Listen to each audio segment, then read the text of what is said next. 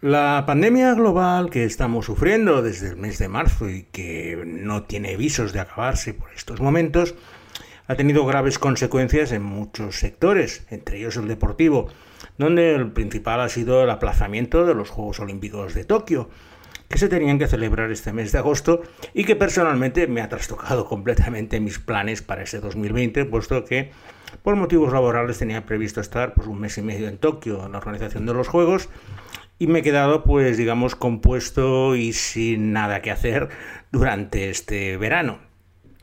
Por ello, en esta segunda edición post-vacacional de Traveling Series, pues voy a ir a otra sede olímpica donde se realizaron unos Juegos en 2002 y está en un estado precioso donde los parques nacionales y los paisajes abiertos son inmensamente conocidos en muchas películas y en muchas series.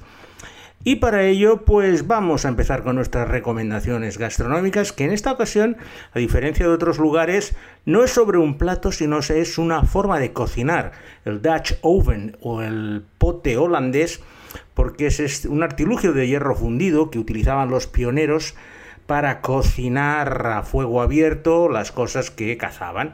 Entonces no es tanto lo que comen, sino la forma de hacerlo. Os tenéis que tener la imagen de ese fuego abierto con, una, con un soporte y colgando el pote donde pues habían cazado búfalo o la vaca o lo que tuvieran por allí, lo cocinaban y se lo comían. Y para beber, ahí sí que me voy a hacer un homenaje y me voy a tomar un excelente High West Rye Whisky que lo probé en mi estancia en el lugar y es una de las mejores cosas que he probado a nivel de espirituosos de whisky.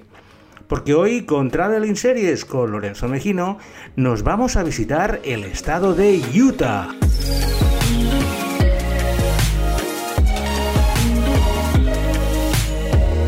Utah es uno de los estados más grandes de los Estados Unidos, con una superficie que es algo menos que la mitad de España y donde apenas viven 3 millones de personas.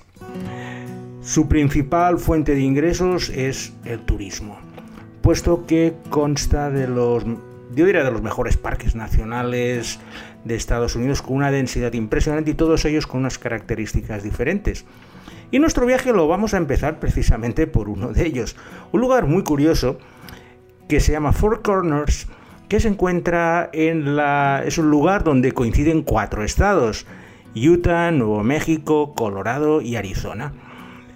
Han hecho allí una especie de, monumento donde la foto que vais a encontrar, si buscáis en Instagram Four Corners, es la gente pues con un pie en cada estado, o sea, los, a cuatro patas con cada extremidad encima del estado correspondiente es una gansada. Yo no lo hice, o sea, si buscáis mis fotos no lo vais a encontrar, pero vamos, creo que todo el mundo que pasa por allí, si no se pone ahí haciendo cuadrupedia con cada extremidad en un estado, no hace nada más. Lo bonito de Four Corners es que una vez sales de allí te encuentras con el impresionante Monument Valley, que es una de las imágenes que seguro tenéis grabadas en la cabeza de las películas de John Ford o incluso os diría de los dibujos del Correcaminos, porque son esas, eh, esas llanuras inmensas con unas formaciones rocosas casi verticales que se te quedan grabadas en la mente en películas como La Diligencia o muchas otras que se han grabado en Monument Valley. Hay unas 12 o 13, no me acuerdo exactamente, formaciones rocosas y con el coche vas paseando entre ellas, aunque es de estos lugares que lo disfrutes más en la distancia, viendo pues esos monolitos sobresalir sobre la extensión del desierto y sobre todo por las imágenes cinematográficas que traes. Porque luego si ves esas películas, las cosas las, las vas a ver completamente diferentes. Si abandonamos este extremo del estado de Utah y nos dirigimos hacia su capital, Salt Lake City, donde pasaremos un buen rato, lo primero que tenéis que visitar y que es una de las citas ineludibles de casi todo el mundo que hace el viaje por eh, el oeste de los Estados Unidos es otro parque nacional impresionante que es el Zion National Park. Está a poco más de tres horas desde Las Vegas, que está en Nevada, y tiene uno de los paisajes más bonitos, puesto que tiene eh, unas formaciones rocosas de color rojo, muy altas, cascadas y sobre todo unos valles muy profundos como el del eh, cañón del río Zion que se puede conducir por el fondo y impresiona ir viendo las paredes a un lado y otro mientras tienes ese apacible río al lado. Para tener una visión más completa también tienes dos o tres carreteras turísticas que en este caso va por la meseta superior y puedes ver la profundidad de esos valles. Y lo que siempre suelo hacer por estos lugares es caminar. Hay numerosas excursiones de diferentes duraciones Tampoco suelo hacer yo cosas muy largas durante estos viajes porque no me llevo el equipo, pero eh, siempre intento encontrar la, la, caminata de dos o tres horas que sea asequible hacer en una mañana sin que tenga que sufrir demasiado calor. Y en este caso en Zion, los tres días que estuve, cada día descubrí una cascada o un lugar recóndito que me reconcilió completamente con la naturaleza de ese precioso lugar. Seguimos nuestro recorrido por los parques nacionales y ahora vamos a ir a la primera ciudad, que es Moab. Moab es una ciudad que se encuentra estratégicamente situada entre casi todos los parques nacionales y se ha convertido en un lugar turístico de gran eh, importancia con numerosos hoteles, hostales y todo tipo de amenidades que buscan al turista. Recuerdo haber visto bastantes salones country de estos donde hacen el square dance y, las cosas típicas de la zona y no deja de ser pues bueno una base de operaciones para moverte por los parques nacionales. Y en esas cercanías de Moab y esos espacios abiertos es donde se rodó la primera serie de nuestra selección de hoy y me estoy refiriendo a Tocado por un ángel.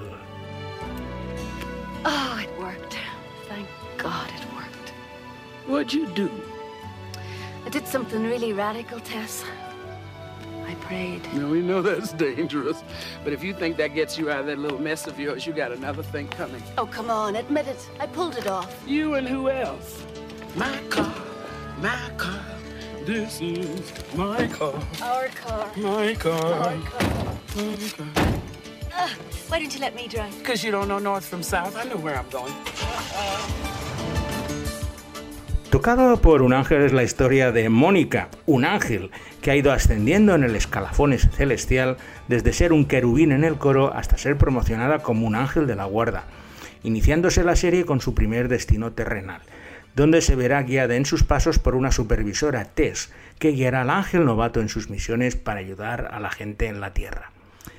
Como habréis podido deducir de esta sinopsis, si no la visteis en su momento, es una serie cristiana, blanca, un procedimental donde el ángel cada semana resuelve un caso, siempre desde el punto de vista positivo y optimista. A nuestro interés es porque se rodó completamente en Utah. Y pues vemos al ángel yendo de rancho en rancho, de ciudad en ciudad, resolviendo problemas. En muchas ocasiones ubican la situación en otro lugar, pero el rodaje completo fue en Utah porque al tener tanta variedad de paisajes abiertos les permitían eh, no tener que ir a ciudades porque de hecho el ángel al tratar casos muy individuales no necesitaba estar en grandes poblaciones.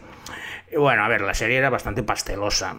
Duró 11 temporadas, por lo cual tenía su público y lo encontraba. Y no dejaba de ser una cosa muy cristiana, porque luego entenderemos las razones de esta serie, debido a que, bueno, como los mormones es una religión dominante, el tener esta contrapartida cristiana con el ángel que hace milagros en Utah, pues le gustó mucho a las autoridades y a las cadenas televisivas.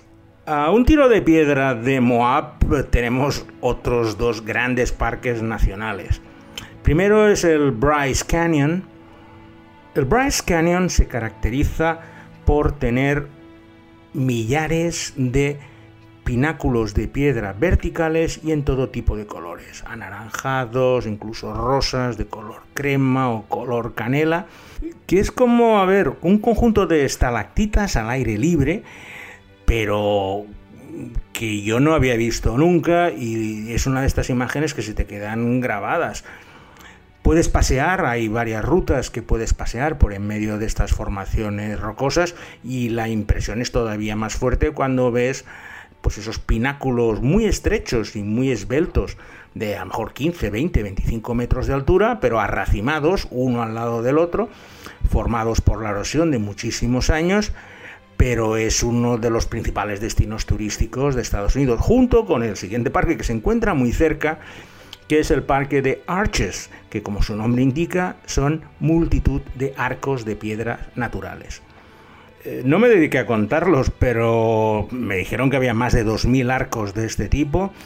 Hay una carretera, varias carreteras que van eh, circulando por en medio del Parque Nacional y te van mostrando los principales monumentos de ese tipo, donde destaca sobre todo el que se llama el Delicate Arch, el arco delicado, que es como una herradura de unos 25 metros de altura que sobresale del suelo y es de estas que bueno que lógicamente ahí sí que te haces la foto en medio de la herradura para mostrar a toda la gente que has estado en Arches.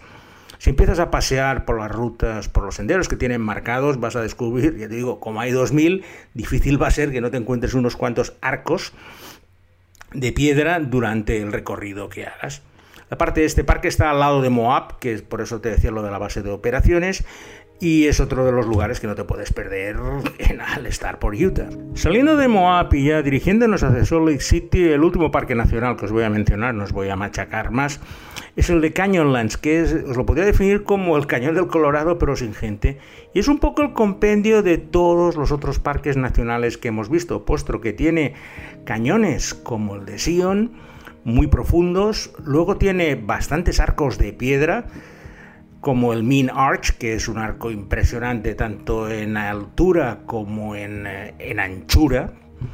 Y también tenemos pináculos y agujas como teníamos en el Bryce Canyon, con lo cual un poco Canyonlands es el resumen en miniatura de todos estos parques nacionales de Utah. Pero ya vamos a irnos a la capital porque creo que ya habéis visitado muchos parques nacionales y querréis saber algo de la capital Salt Lake City, que fue sede de los Juegos Olímpicos de Invierno en 2002 y que es conocida en todo el mundo por ser la sede de la Iglesia de los Mormones. Toda la ciudad gira en torno al templo mormón, que es una impresionante estructura que se ve desde todos los lugares de la ciudad y que es el centro de la iglesia mormona con el gran tabernáculo. De hecho, no a mí, pero a un amigo que estuvo paseando por Salt Lake City me comentó que le vinieron unos mormones para intentar hacerle su árbol genealógico porque los mormones tienen la base de datos humana casi más importante de todo el planeta. Son unos verdaderos obsesos de los árboles genealógicos y a cualquier persona que se encuentran vienen y oiga que le indico dónde está, más que nada para saber de dónde vienen y de dónde van. Y la iglesia mormona es, la, es el centro de una serie bastante conocida que tuvo un cierto éxito y que va a ser nuestra segunda invitada en la selección de hoy. Y es el caso de Big Love. Nicky worked for you? Yeah, you know, because we've been dating. No, I'm so sorry for who I've become. I want it to be over. I found you an apartment. Your name shall be removed from the records of the Church of Jesus Christ of Latter day Saints. Goodbye, casino. Goodbye, future. We're engaged.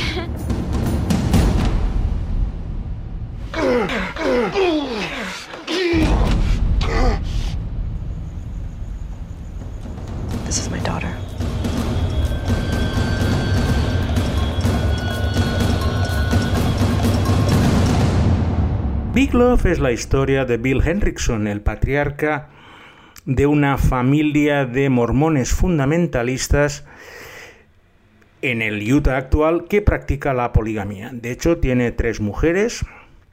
Se puede describir perfectamente como la vida de un polígamo, puesto que a pesar de que los mormones la realizan, no es una actividad, digamos, legal en Estados Unidos, pero para los mormones es tolerada vemos cómo los equilibrios internos de la casa entre las tres mujeres, los niños, claro, todos son hermanos, pero al final lo único que les une es el patriarca.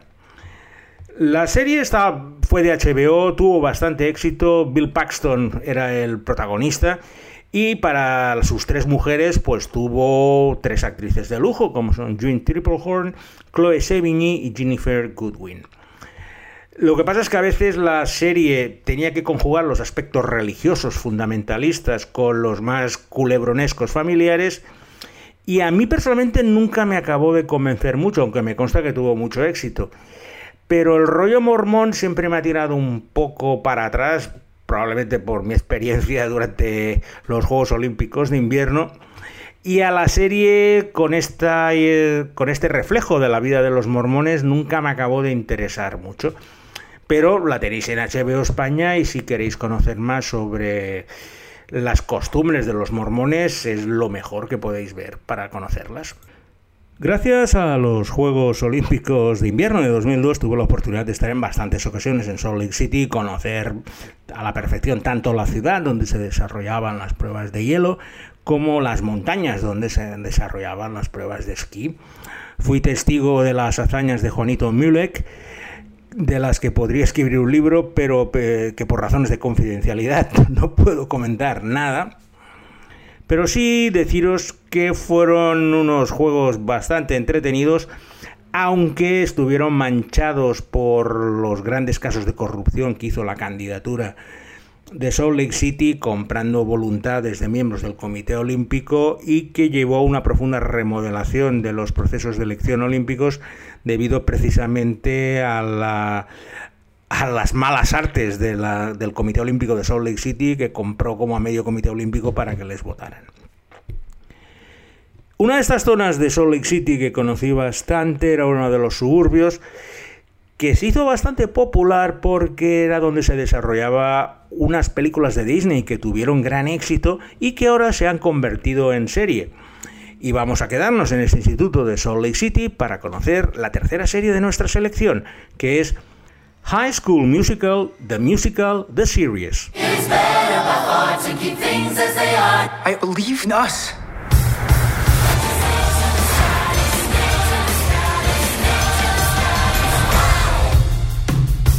Excuse me, is there somewhere you're supposed to be? Broadway. Este verdadero trabalenguas de nombre, que os lo voy a repetir, High School Musical, The Musical, The Series, es una versión televisiva de las famosas películas de High School Musical, que si tenéis niños seguramente os ha tocado verlas en multitud de veces. En esta ocasión lo que han hecho es eh, hacer un remake actualizado de un grupo de estudiantes de Salt Lake City que quieren hacer una función musical basada precisamente en la película de High School Musical.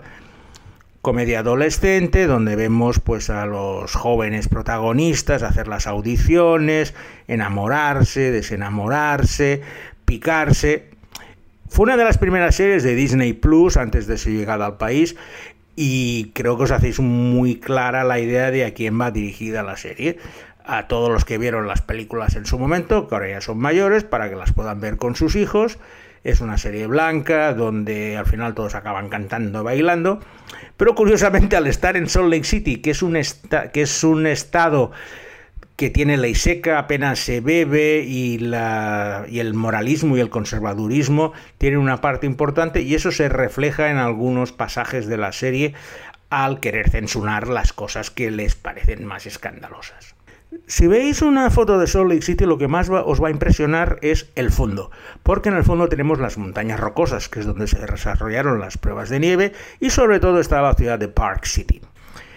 Park City es el centro principal de deportes de invierno de Utah y de las montañas rocosas. Fue la sede de casi todas las pruebas de nieve de los Juegos Olímpicos y además ha conseguido ser conocido en el mundo entero porque es el lugar donde se celebra cada año el famoso festival de cine independiente de Sundance, creado por Robert Redford.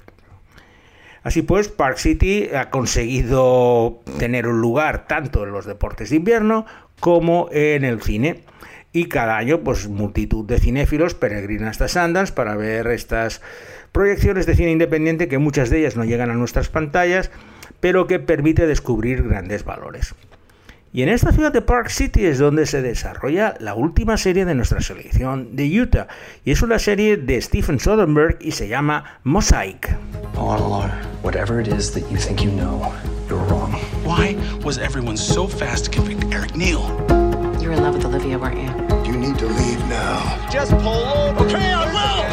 Just pull over, Joel. I was wrong to think that you might not deserve this. Don't you talk to me that way. What did she say to you that's got you acting like this? Steven Soderbergh es uno de los personajes más inquietos de Hollywood debido a su enorme capacidad de innovación que le lleva a explorar nuevos caminos y formas narrativas, incluso desde el punto de vista experimental con series como The Nick o The Careful Experience que salían directamente de los cánones habituales.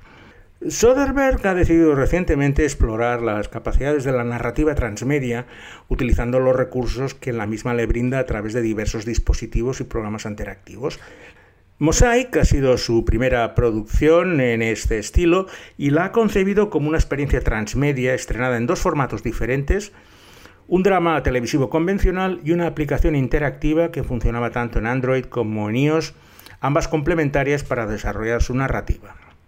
La trama se centra en el misterio de la desaparición de Olivia Lake, una famosa autora de libros infantiles que desaparece sin dejar rastro de su mansión en las montañas, y se puede dividir en dos partes, con la primera que comprenden los dos primeros episodios que nos muestran la vida y las relaciones de Olivia Lake, que está interpretada por la conocida Sharon Stone en los días previos a su desaparición. El resto de la miniserie desarrolla la historia cuatro años después del suceso, centrándose en la hermana del principal acusado y condenado del caso, dispuesta a remover cielo y tierra para exonerar, a su hermano Eric. Mosaic tuvo el problema principal de que esa narrativa era imposible de ver en nuestro país, puesto que no disponíamos de la aplicación por problemas legales. Con lo cual lastraba completamente ver un producto diseñado para esa interacción. Yo la vi, la verdad es que no me convenció mucho, bastante plana y aburrida, por lo menos lo que vi en televisión, pero claro, a lo mejor viendo la aplicación las cosas cambiaban. A ver, Stephen Soderbergh es una persona que siempre me ha interesado. Sharon Stone es un cebo, sale en los dos primeros capítulos. Pero si os gustan los experimentos, ahora no sé si está en la aplicación, sé si puede ver de otra manera. Pero en el momento que se estrenó fue una de esas decepciones que me llevé en su momento porque me esperaba otra cosa. Y con Mosaic vamos a finalizar nuestro viaje por el estado de Utah y Salt Lake City, agradeciendo como siempre a Albert Olaya su labor en las vías de sonido y encontrando los cortes, que hoy, lo ha tenido muy fácil porque con las series estadounidenses las puede encontrar sin ningún problema. Y sin nada más que comentaros, me despido de vosotros hasta la semana que viene con una nueva edición de Traveling Series con Lorenzo Mejino. Ah.